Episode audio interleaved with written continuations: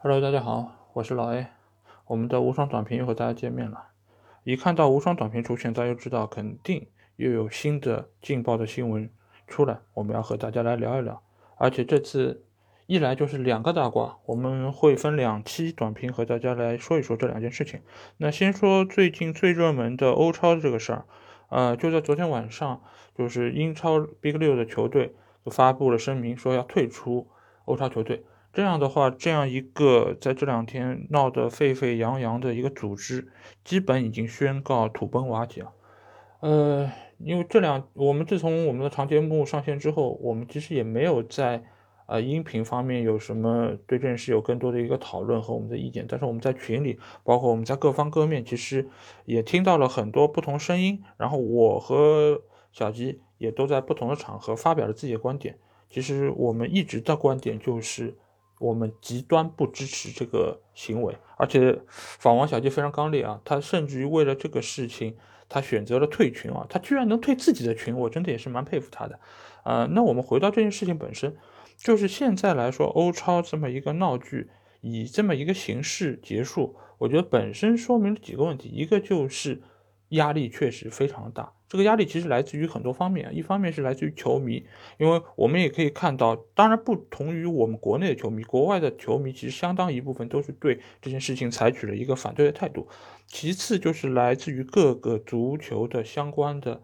人员，包括内外啊，包括这这些是属于评论界的，或者说是一些啊退役的球员，他们是表示了严厉的反对，包括像福克森等等这些老的教练或者老的。呃，足球从业人员，他们其实都对这个事情是表现出了非常大的排斥和不满意。那为什么会有这么样一个情况？其实我们在其他节目或者说有相关的新闻，其实也有聊到，就是因为足球这个运动，它其实，在海外它是属于一个社区文化，它是植根于社区的。但是你如果是通过欧超这么样一个形式，你把这些球队以一个封闭的形式圈起来。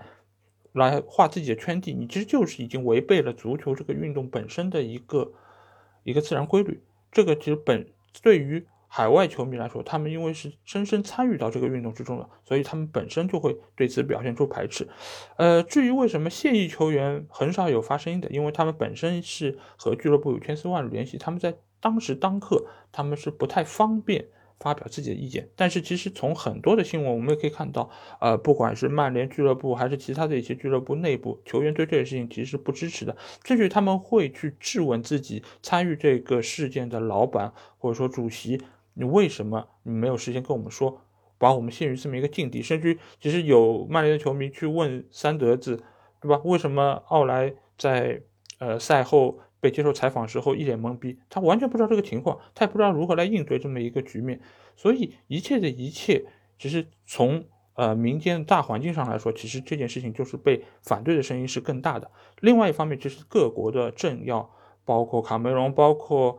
呃法国、德国等等各方面的政要，其实他们都对这件事情是采取了一个非常大的抵制。更不要说是欧足联或者说世界足联，尽管欧足联和世界足联他们在立场上或者说他们的诉求上其实是有所不同的，但是他们在这件事情上还是会达成一个相对统一的意见。呃，不管你的态度是坚决的还是暧昧的，但这件事情其实就官方层面或者说是各大洲的足协或者说是各个联盟对这件事情从大面上来说，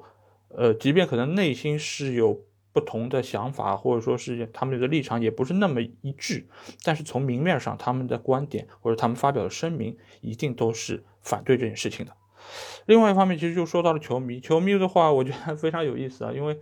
嗯，这几天我们也从各方各面了解到了各种各样球迷，包括我们群里其实也有非常多不同的声音。这几天已经闹得我有点脑壳疼，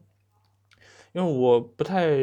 了解，就是这些球迷他们的一些。心态啊，那我先来说一说国国外的这些球迷。国外球迷，我刚才也说到，他们其实是非常非常热爱这个运动，而且这些球队非常多是他们的母队，或者说是他们家乡球队，所以他们一定会以自己的方式来反对。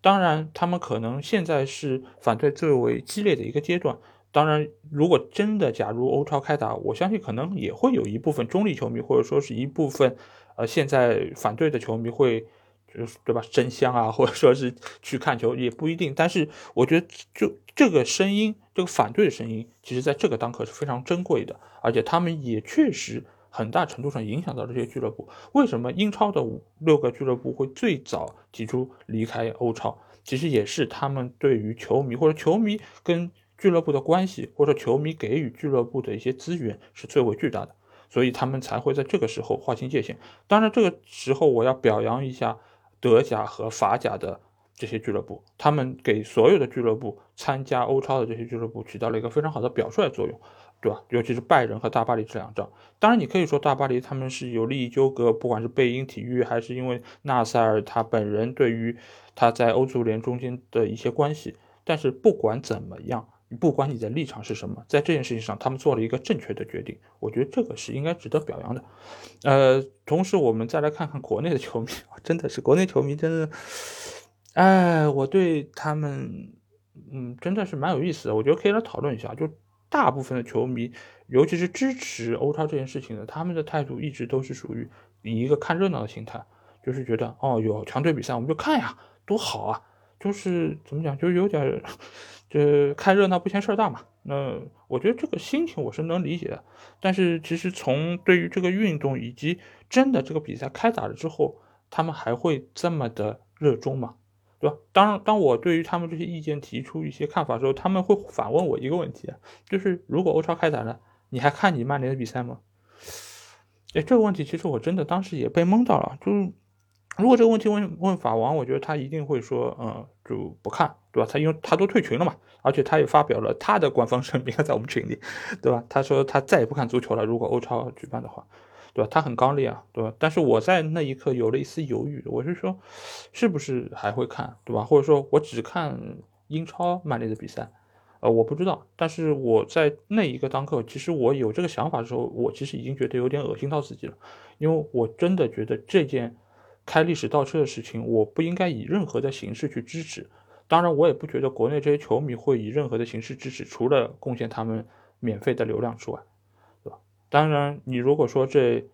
欧超这么大的一笔资金，你要靠球迷或者说其他方面，我觉得都是不现实的。尤其是对于非呃这些俱乐部的本土的球迷来说，如果没有他们的支持，我觉得他们也是很难能够运行下去。呃，至于说到摩根那。对吧？三十几亿还是五十亿的那些所谓资金，其实，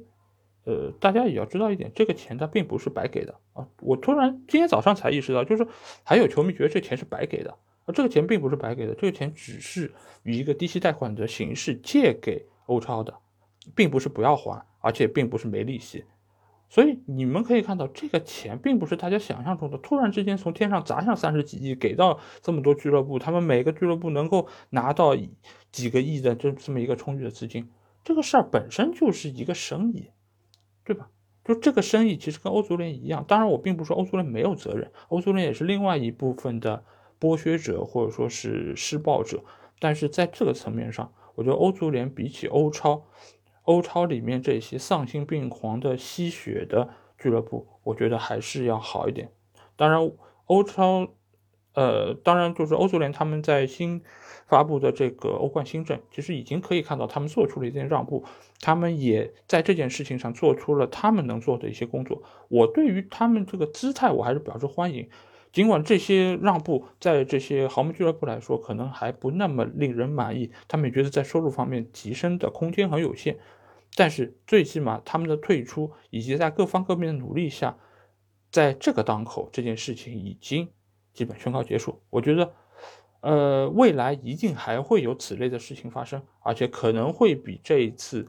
计划更为详尽，而且就是影响力更大。但是。欧足联在这件事情上，我相信他们也会吸取一定的经验教训，就是在比较早的时候就开始布局，让这个事情能够，呃，尽量晚的，或者说一个更平和的方式能够过渡下去。毕竟这个牌子欧冠这个形式已经成立了非常多年，我们也不希望它在这个时候以这么样一个方式来土崩瓦解，而且我们也不希望。真的把足球这么一个开放的一个有这么多人参与的一个平民的运动，变。变得就是划分区域或者划分范围，以一个封闭的形式圈地，自己玩自己的这种形式，我觉得是不可取的。啊，所以说到最后，我其实还想说，呃，现在看来一切好像都过去了，但是未来，我觉得有朝一日，可能在一年、两年，甚至于可能在更短时间内，还会有再次这样的声音出现。你可以说他们是为了来威胁欧足联，让他们能够争取到更多的一些权益，但是我想说，这种头一旦开了，就和潘多拉魔盒打开了一样，你就很难能够挽回。而且也不太可能再回到以前这么样一个欣欣向荣的范围，沦为资本的游戏。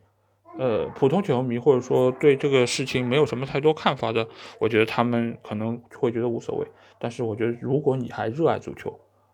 我还是呼吁大家能够反对这样的事情，以一个更良性的方式来运作自己的俱乐部，量力而出，而不要。在手头没有钱的时候，还要去买巨星，还要去做这样或者那样投资，把自己逼入一个绝境，然后依靠这么一个，对吧？天上掉馅饼的方式，能够觉得以这种方式能够挽救自己的俱乐部，我觉得这一切都是痴人说梦。我觉得加强自身的内功，让自己俱乐部有更好的造血功能，我觉得才是一个良性的做法。这点来说，德甲和法甲值得我们学习。好，那这一期的无双短评就到这里。期待大家，期待下期节目和大家再见。好，大家拜拜。